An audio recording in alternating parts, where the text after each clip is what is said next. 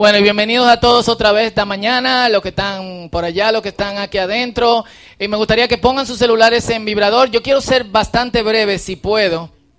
Eh, y esta serie la hemos nombrado, los que tienen mucho tiempo en el círculo recordarán este nombre. Combustión interna. Papá. Y estamos hablando de vivir encendido por el trabajo de Dios, a pesar de que la semana pasada yo luchaba con el mensaje. Eh, hoy lucho ligeramente, pero hay que darles. Eh, una de las cosas que yo analizaba mientras preparaba el mensaje de hoy es que si Jesús decía cosas fuertes para que nosotros prestáramos atención a su llamado, ¿por qué nosotros no podemos hacer lo mismo? Así que dejamos en claro la semana pasada tres cosas. Dios tiene un propósito contigo y eso no es wichi-wachi, no es disparate, es la verdad, la realidad. Y te ha dado habilidades para cumplir ese propósito y es tu responsabilidad cumplir ese propósito y mantenerte en fuego. Segunda de Timoteo, capítulo 1, versículo 6, aviva el fuego del don de Dios que está en ti. La semana pasada pusimos el ejemplo de la anafe. ¿Quiénes cocinaron con anafe alguna vez en su vida? Dos, tres, aquí no. Chava, eso es fuerte, hay que echarle... ¿Eh? Y de hecho, cuando llegamos a la casa se nos fue el gas. Y llamamos a Freezer, quien dio el ejemplo de eh, el mensaje hoy. Y no hay excusas. No hay excusas. En la Biblia tenemos ejemplos de todas las excusas que pudiésemos tener. Ustedes lo pueden leer. Soy viejo, yo no sé cómo expresarme, soy un disparate, soy demasiado joven, no tengo cuarto y soy un pecador. Tú puedes decir lo que tú quieras no tengo ni siquiera conocimiento teológico, lo que sea, no hay excusas. Eres tú a quien Dios ha entregado lo que ha entregado y tienes que, ejecutar. Así que yo quiero que hoy exploremos dos preguntas. ¿Qué pasa si no usamos las habilidades y dones que Dios nos ha dado para su propósito? ¿Y qué pasa si la usamos. Para responder la primera pregunta, vamos a un pasaje famoso, vamos a leer mucho la Biblia hoy. Mateo capítulo 25, del verso 14 al verso 30, conocido como la parábola de los talentos. Lo tiene Mateo capítulo 25, versículo 14 al versículo 30. ¿Lo tienen? 789 para los que no saben buscar rápido y tienen la Biblia verde. 789, 25, 14 al 30. Leemos. En el nombre del Padre, del Hijo y del Espíritu Santo. Amén. También el reino de los cielos puede ilustrarse mediante la historia de un hombre que, que tenía que emprender un largo viaje. Reunió a sus siervos, les confió su dinero mientras estuviera ausente. Lo dividió en proporción a las capacidades que tenía cada uno. Al primero le dio cinco bolsas de plata, al segundo dos bolsas de plata, al último una bolsa de plata y luego se fue de viaje. El siervo que recibió las cinco bolsas de plata comenzó a invertir el dinero y ganó cinco más. El que tenía las dos bolsas de plata también salió a trabajar y ganó dos más.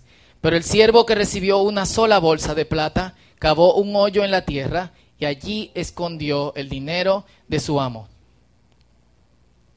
Recuerdo cómo empieza el pasaje. El reino de los cielos puede ilustrarse mediante esta historia. Después de mucho tiempo, el amo regresó de su viaje y los llamó para que rindieran cuentas de cómo habían usado su dinero. Él después de mucho tiempo pudo haber sido uno, dos, tres, cuatro años. Para que usted tenga un ejemplo, si estamos hablando de que este señor está en lo que hoy nosotros conocemos como Israel y tiene que viajar a lo que hoy nosotros conocemos como España, un viaje de ese tipo tardaría seis meses, solamente el viaje, con muchas paradas. Así que si él tenía que viajar seis meses al lugar más lejos del mundo y hacer algo allá, iba a durar cierto tiempo y después retornar seis meses si no había ninguna ningún peligro, obstáculo en el camino. El hombre viene después de mucho tiempo. El siervo que recibió las cinco bolsas de plata, versículo 16, perdón, voy por el verso 19. Después de mucho tiempo el amo regresó de su viaje y los llamó para que rindieran cuentas de cómo habían usado su dinero. El siervo al cual le habían confiado las cinco bolsas de plata se presentó con cinco más y dijo, amo, usted me dio cinco bolsas de plata para invertir y yo he ganado cinco más. El amo lo llenó de elogios. Bien hecho, mi buen siervo fiel. Has sido fiel en administrar esta pequeña cantidad, así que ahora te daré muchas más responsabilidades. Ven a celebrar conmigo. Se presentó el siervo que había recibido las dos bolsas de plata y dijo, amo, usted me dio dos bolsas de plata para invertir y he ganado dos más. El amo dijo, bien hecho, mi buen siervo fiel. El tipo se iba alegrando mientras oía la música del DJ. Has sido fiel en administrar esta pequeña cantidad, así que ahora te daré muchas más responsabilidades. Ven a celebrar conmigo. Por último se presentó el siervo que tenía una sola bolsa de plata y dijo, amo, yo sabía que usted era un hombre severo, que cosecha lo que no sembró y que recoge las cosechas que no cultivó. Tenía miedo de perder su dinero, así que lo escondí en la tierra. Mire, aquí está su dinero de vuelta. Pero el amo le respondió, siervo perverso y perezoso. Si sabías que cosechaba lo que no sembré, y recogía lo que no cultivé. ¿Por qué no depositaste mi dinero en el banco? Al menos hubiera podido tener algún interés de él. Estamos claros que este banco no era dominicano. Entonces, ordenó, quítenle el dinero a este siervo y déselo al que tiene las 10 bolsas de plata, es decir, al que tenía 5, que consiguió 5 más. A los que usan bien lo que se les da, se les dará aún más y tendrán en abundancia. Y quiero hacer un paréntesis aquí. Recuerden, el dinero no es del siervo. El dinero es del amo. Generalmente pensamos, ¿por qué al que tiene más se le da mucho más? Se le da mucho más porque el que tiene más sabe administrar más. Así que el amo dice, voy a confiar mi dinero al de cinco. No, vamos a ponerlo al que tiene muchísimo más. Generalmente la gente piensa esto, ¿y por qué se le quita al que tiene menos y se le da al que tiene mucho más. Pero los que no hacen nada, se les quitará aún lo poco que tienen. Ahora bien, arrojen a este siervo inútil a la oscuridad de afuera, donde habrá llanto y rechinar de dientes. Yo creo que la parábola está suficientemente clara.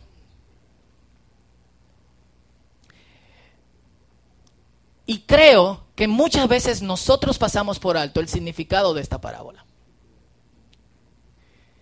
Como hablábamos la semana pasada, nos enredamos en las cuestiones de la vida.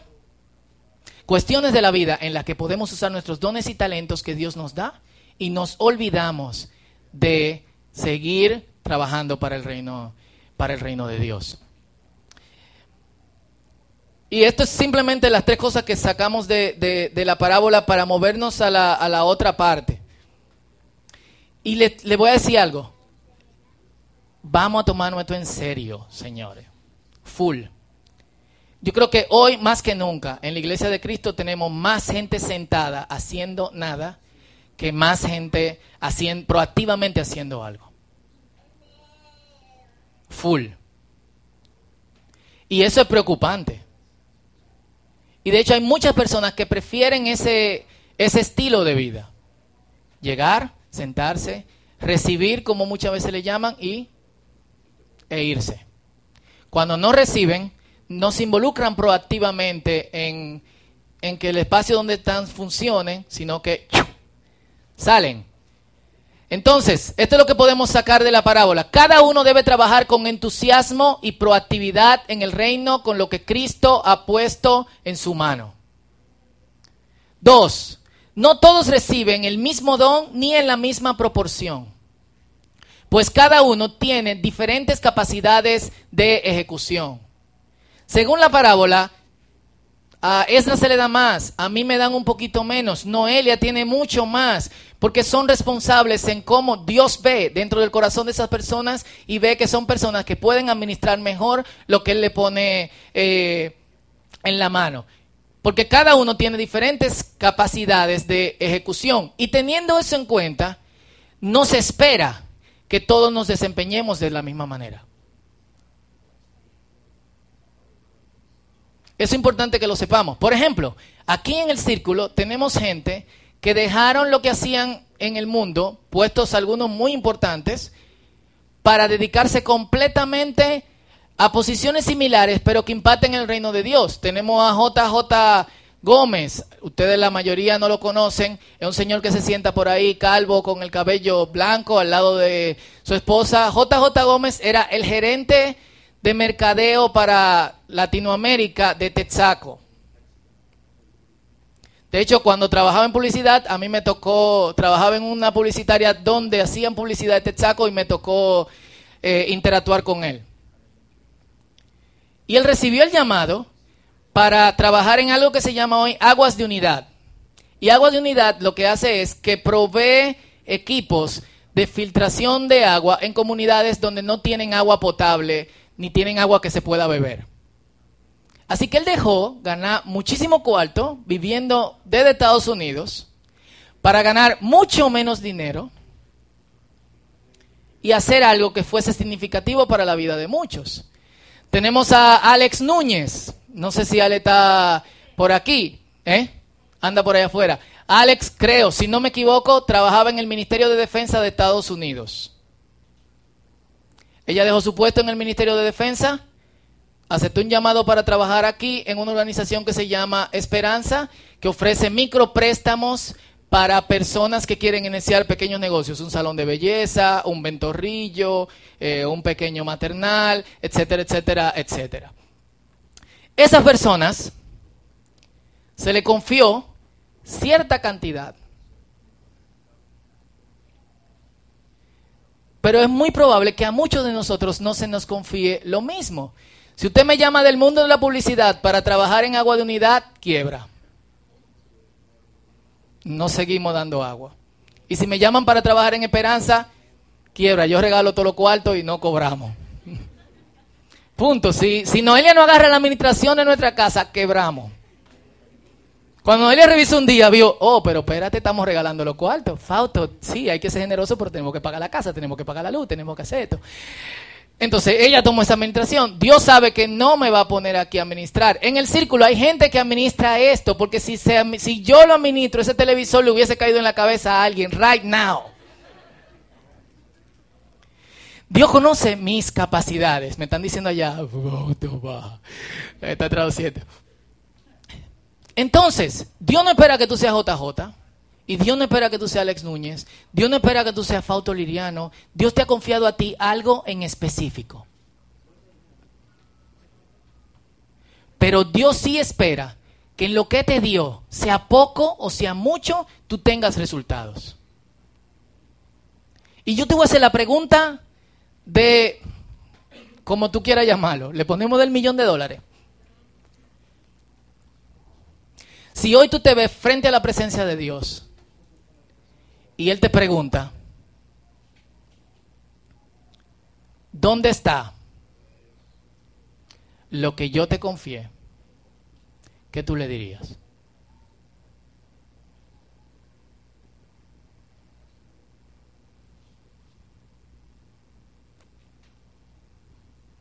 Tú puedes decirle, Señor, tú me diste media bolsa de plata. Toma media. Tienes una completa. Tú me diste tres monedas, toma seis. O tú tienes la misma moneda. Ojo, no estamos hablando de salvación. Nuestro desempeño en este sentido no tiene nada que ver con la salvación. Somos salvos por gracia, aclaro. Pero también se espera de nosotros que usemos nuestras habilidades y nuestros dones para edificar la iglesia. ¿Qué pasa? cuando nosotros usamos lo que Dios nos ha dado. Éxodo capítulo 14, versículo 10 al verso 22. ¿Lo tienen? Voy a ir eh, adelantando. 14 del 10 eh, al 22. Los israelitas tienen 400 y pico de años como esclavos en Egipto. Han salido de Egipto, ahora se están dirigiendo al desierto. Finalmente el faraón los dejó ir. Pero mientras estaban yendo, el faraón se arrepiente. Y esto es lo que pasa. Mientras el faraón se acercaba, los israelitas levantaron la vista y se llenaron del pánico, de pánico al ver que los egipcios los alcanzaban. Entonces, Clamaron al Señor y le dijeron a Moisés, ¿por qué nos trajiste aquí a morir en este desierto? ¿Acaso no había suficientes tumbas para nosotros en Egipto? Piensen en toda la pirámide que hay por ahí. ¿Qué nos has hecho? ¿Por qué nos obligaste a salir de Egipto? No te dijimos que esto pasaría cuando aún estábamos en Egipto. Te dijimos, déjanos en paz, déjanos seguir siendo esclavo de los egipcios. Es mejor ser un esclavo en Egipto que un cadáver en el desierto. ¿Cuántos dicen amén? Es de hecho lo que mucha gente piensa. Cuando evaluamos lo que obtenemos en el mundo y estamos camino a una mejor conexión con Dios. Pero Moisés le dijo, no tengan miedo, solo quédense quietos y observen cómo el Señor los recatará hoy. Esos egipcios que ahora ven, jamás volverán a verlo. El Señor mismo pedirá por ustedes, solo quédense tranquilos. Y a mí me llama mucho la atención porque en el verso 13 y en el verso 14 Moisés es el tipo confiado. Y él dice, güey, espérense, tranquilo, no se preocupen, Dios va a pelear por nosotros. Vienen los egipcios, tranquilo, Dios va a resolver. Pero en el versículo 4, el Señor le dice a Moisés, ¿por qué clamas a mí? Y como yo me lo imagino es Moisés diciendo a la gente, tranquilo, Dios va a resolver lo que Y dentro de él diciendo, Señor, tú vas a resolver esto, ¿verdad? Resuelve porque me van a arrancar la cabeza. Yo no sé si ustedes han estado en una situación así. Están tratando de resolver un problema y diciendo todo va a estar bien y dentro de ustedes ustedes no tienen la menor idea cómo se va a resolver ese problema. ¿Sí o no?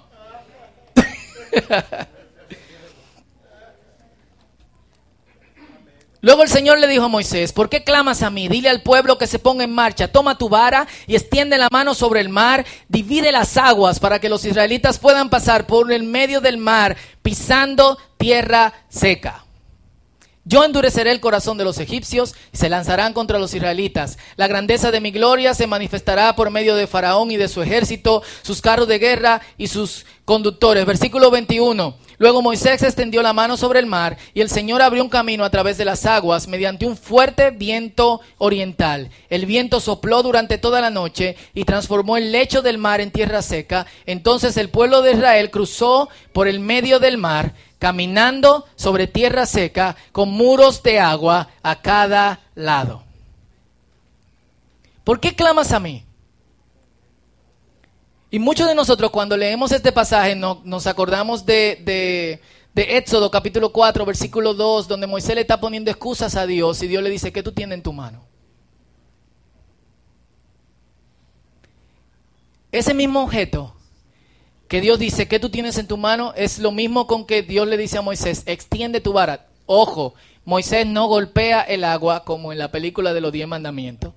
Y no sé cómo lo hacen ahora en la película nueva esta eh, el clavo de, ¿cómo se llama? Éxodo Reyes y,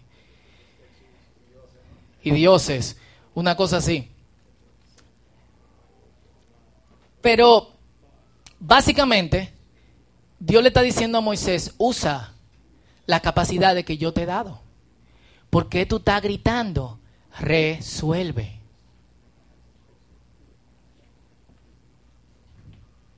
¿Ustedes se creen que Moisés, ¿quién, yo una vez yo manejaba desde el aeropuerto para acá, o no, me estaban manejando y yo veía el mar. De hecho, le tiré una foto y posteé esto mismo que yo le voy a decir a ustedes, creo que en Instagram o en Facebook. Y yo decía, wow, hubo un tiempo en que alguien dijo que el mar se abriera y se abrió. O sea, ponerse frente al mar, ponerse frente a un charco, ponerse frente al yuna seco, y decirle, ábrete, es como que, en el momento en que tú le vas a decir, ¿qué es lo que está haciendo este loco? O sea, Dios le está diciendo a Moisés sobre lo que él tenía que pensar mucho antes de que Dios le dijera lo que él tenía que hacer. Eso es lo loco de todo. Él le está diciendo, ¿por qué tú estás hablando conmigo? Resuelve tú. Hay una diferencia entre el miedo del siervo de, Mateo capítulo 27 y el miedo que estaba sintiendo Moisés cuando el pueblo le estaba eh, agobiando. El miedo del siervo de Mateo capítulo 25 se convirtió en parálisis. ¿Qué hizo? Quizá el tipo estaba, ¿qué yo voy a hacer con esto? Si lo invierto en gallina y se mueren. Y si compro una tierra y me la ocupan. Y si hago una casa y llueve. Y si compro ropa para venderla y nadie viene y compra. Y si invierto en la bolsa de valores y quiebra. Y si pongo lo cuarto, invierto en acciones de Apple y de repente Apple cae porque se dañó la, la antena del iPhone. Vamos a enterrar esto. Y en buen dominicano levantó el colchón de la cama y lo metió ahí. Cuando llegó el jefe, mira, esto es tuyo. Y muchas veces lo que nosotros hacemos. Pero el miedo de Moisés se convirtió en clamor a Dios. Que es el, viene del hábito continuo de tener una intimidad con Dios. Esa intimidad inició cuando Moisés estuvo frente a la zarza. Lo que hace que él se mantenga calmando, calmando a la gente y clamando a Dios al mismo tiempo. Él está paniqueado. Él está pensando, son más de medio millón de personas, a mí me van a mochar la cabeza. Y al mismo tiempo está diciendo, Señor, resuelve. Yo estoy hablando con ellos, tú resuelve. Yo no voy a enterrar esto. Salimos de Egipto, tú dijiste que nos ibas a sacar, sácanos de aquí. Cuando una persona sirve a Dios y tiene intimidad con Él, hay una discrepancia, no le cuadra, dicho en buen dominicano, entre lo que parece ser la realidad, la gente criticándote, la cosa saliendo mal, la, la, o sea, es casi siempre lo que sucede cuando alguien llama, cuando Dios me llamó a mí de publicidad al al ministerio a tiempo completo, nosotros duramos dos años en olla.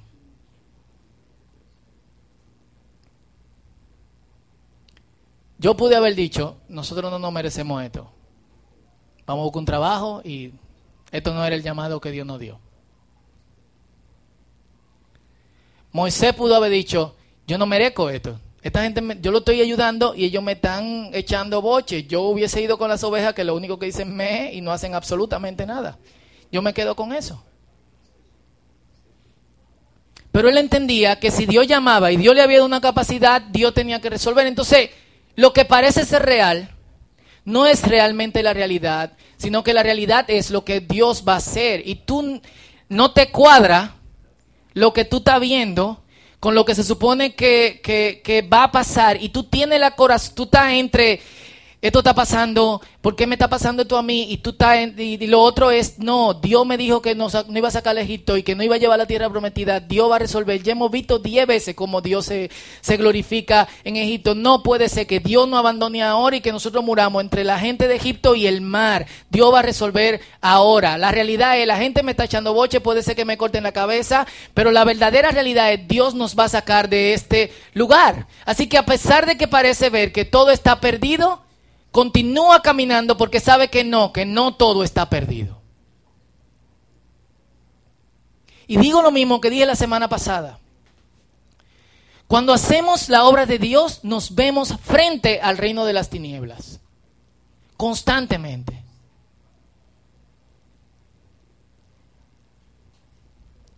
Constantemente.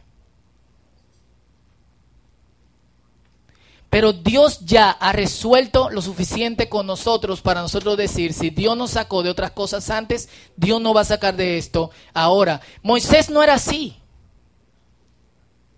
La primera vez que Dios encuentra a Moisés, Moisés le dice, ve y saca mi pueblo de Egipto. Dios le dice, ve saca mi pueblo de Egipto. Y Moisés lo primero que le dice, yo no sé hablar. Perfecto, yo te doy a Aarón para que hable por ti. Ve y saca mi pueblo de Egipto. ¿Y si no me creen? No te preocupes, yo voy a actuar a través de ti. Y si cuando tú actúas a través de mí no hacen nada. Pero al Moisés generar intimidad con Dios, que esto es lo que, esta es la otra parte. Moisés entonces es guiado no por las voces de fuera, ni las voces de su cabeza, sino por la misma voz de Dios. Yo me imagino a Dios como dándole la galleta a Moisés, como, préstame atención. Dios da galleta de vez en cuando. ¿A cuánto Dios le da una galleta? No dígame. Cuando tenemos intimidad con Dios, esto es lo que sucede. Él hizo así. Es que me faltan cinco minutos que Dios te da una galleta. Ah, Dios le dio una galleta. Me faltan siete minutos. Dice, tus oídos lo escucharán detrás de ti. Una voz dirá, este es el camino por el que debes ir, ya sea a la derecha o a la izquierda. ¿Quién no quiere ser dirigido por Dios?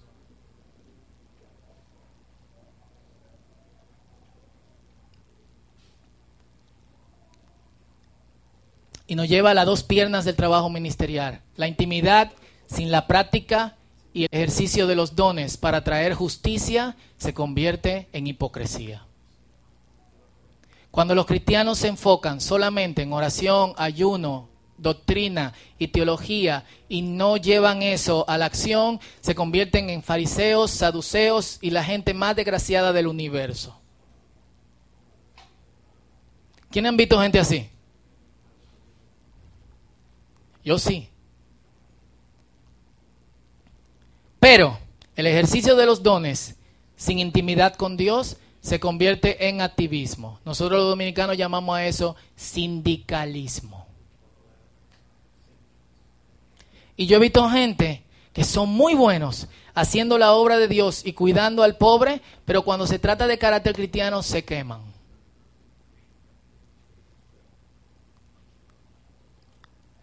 Entonces hay que ir generando intimidad con Dios para no convertirnos en sindicalistas, pero también usar el ejercicio de los dones para no convertirnos en fariseos hipócritas. Cuando el pueblo de Dios conjuga intimidad con Dios con el trabajo de la obra de Dios, el resultado es que empezamos a trabajar por la justicia, empezamos a notar en gente que aunque no sirva a Dios, tiene una necesidad de Dios y que nosotros tenemos que ayudarlo ahí, no importando si haya conversión o no.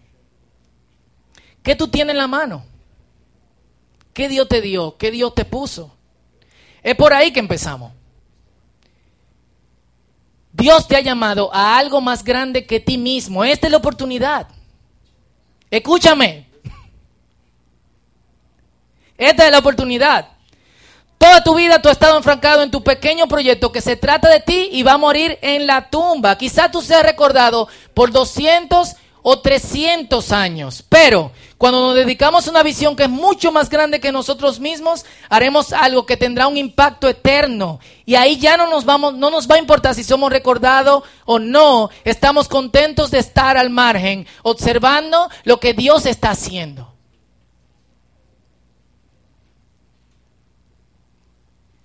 Entonces, no es que simplemente suelte tu pequeño proyecto y ya, es que de alguna otra forma tú pienses Dios me está llamando a algo mucho más grande que esto que yo estoy haciendo que me va a beneficiar solamente a mí.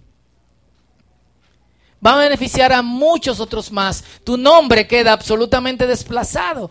Y eso me hace pensar en Juan, en Jesús. Juan, eh, cuando Jesús llegó, Juan lo bautiza, Jesús va al desierto, vuelve Jesús y empieza a bautizar en otro lado para que no se vea que está haciendo una competencia con Juan. Los discípulos de Juan, que no eran chismosos, llegan donde Juan y dicen, hey, el tipo que tú bautizaste está bautizando gente del otro lado y bautiza más gente que, que nosotros. Y todo el mundo se está yendo para su iglesia. ¿Y qué dijo Juan? Que, ah, pero es necesario que él suba y que yo baje. ¿Ustedes han visto pastores diciendo eso?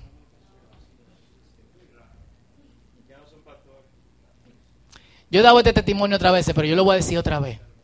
Yo trabajé en la Asociación Billy Graham, año 1999, año 2000, como diseñador. Y se iba a hacer una gran campaña aquí eh, con Franklin Graham.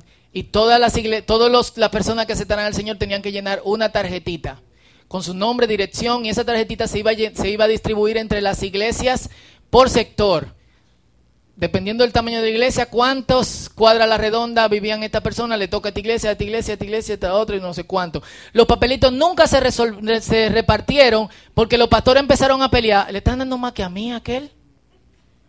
¿Y por qué tú tienes más que yo? ¿Y por qué aquel tiene menos? O sea, literalmente tuvieron que quemar la tarjeta de seguimiento. No se le dio seguimiento a nadie. Esa es la mentalidad de reino que tiene la gente en nuestra ciudad frente a la mentalidad de reino que tenía, eh, que tenía Juan. Y hay otros, como un ejemplo que tuvimos en esta semana, que incluso entregan su vida por esto y saben que mientras hacen la obra su vida está en peligro. Todas estas tres semanas hemos estado trabajando con IJM, International Justice Mission. Lauren trabaja allá, Caro, ¿verdad? Trabaja allá también, Caro está aquí por un par de meses, háganla sentir como el casa, otra colombiana aquí. Demasiado colombiano el círculo. Eh, eh, Laura que se fue. Y ellos rescatan eh, personas que están, que han sido, que han sido afectados por el tráfico humano. Aquí en el país, por el tráfico sexual, principalmente con, con niños. Esta semana en Kenia, mientras uno de sus abogados iba transportando a uno de los clientes, desaparecieron. Y aparecieron unos días después asesinados. Este Willy Kimani se llama, ¿verdad? El abogado. Él pudo hacer algo mejor con su vida. Yo estoy seguro que en IJM no le pagaban lo que él podía ganar en otra firma de abogado. Él sabía que su vida estaba en peligro. Él pudo hacer otra cosa que pusiera su vida segura. Saliendo del juicio con el cliente, víctima del abuso policial en el país, y el taxista, desaparecidos, encontrados unos días después, tirados al lado de un río. Mielkina, ¿por qué yo tengo que decir esto? ¿Se van a asustar ahora? No me importa. ¿Por qué él hizo eso? Porque él no pensó, yo estoy mejor haciendo otra cosa. Te digo por qué. Porque cuando él pensó en lo que él podía hacer, defendiendo probablemente narcotraficantes y otras personas haciendo tratos ilegales, pero ganando mucho más cuarto, frente a rescatar personas que están siendo abusados por otros humanos Bienaventurados los que tienen hambre y sed de justicias, porque ellos verán a Dios. Él dijo, esto es mucho mejor.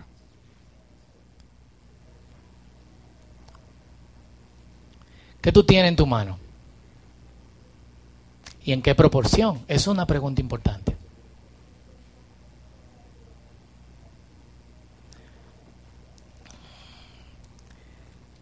Y y yo creo que no es algo que debemos racionalizar, sino es algo que nosotros hoy mismo debemos de pensar, orar e inmediatamente ejecutar. Quizá tú tienes una capacidad de evangelismo, de hablar con la gente. Y tú puedes hacerlo en tu área de trabajo.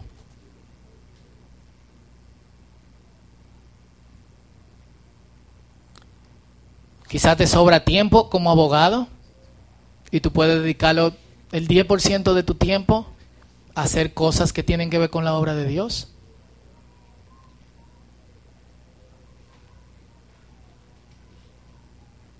No sé. Quizá Dios te está llamando a tiempo completo y hoy es la confirmación de eso.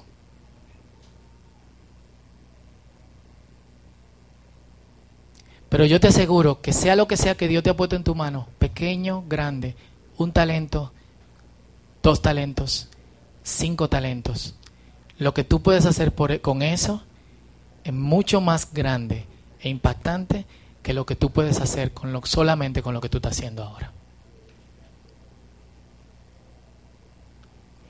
¿Qué tú tienes en tu mano? ¿Por qué no oramos?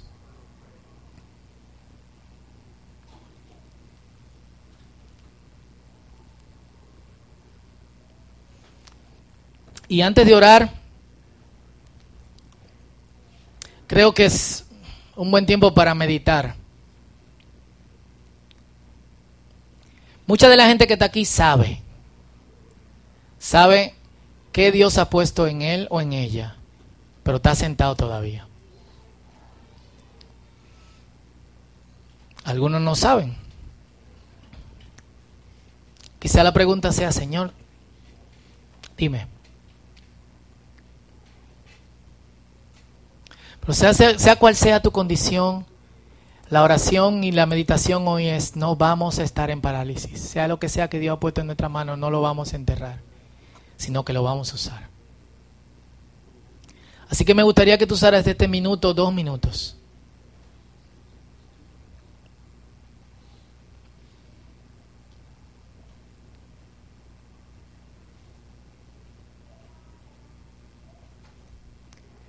Y luego que oremos juntos y vamos a una oración particular. Eh, Señor, préndeme en fuego.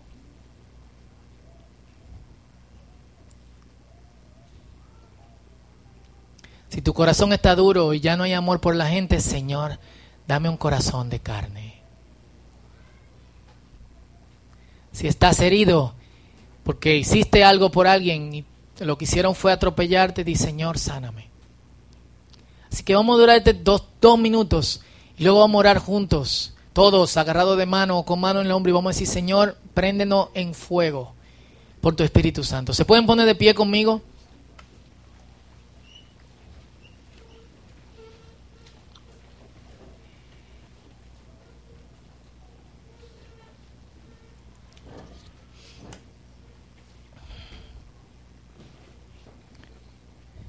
Uno o dos minutos donde estás tú solo con el Señor, este es tu tiempo con Dios.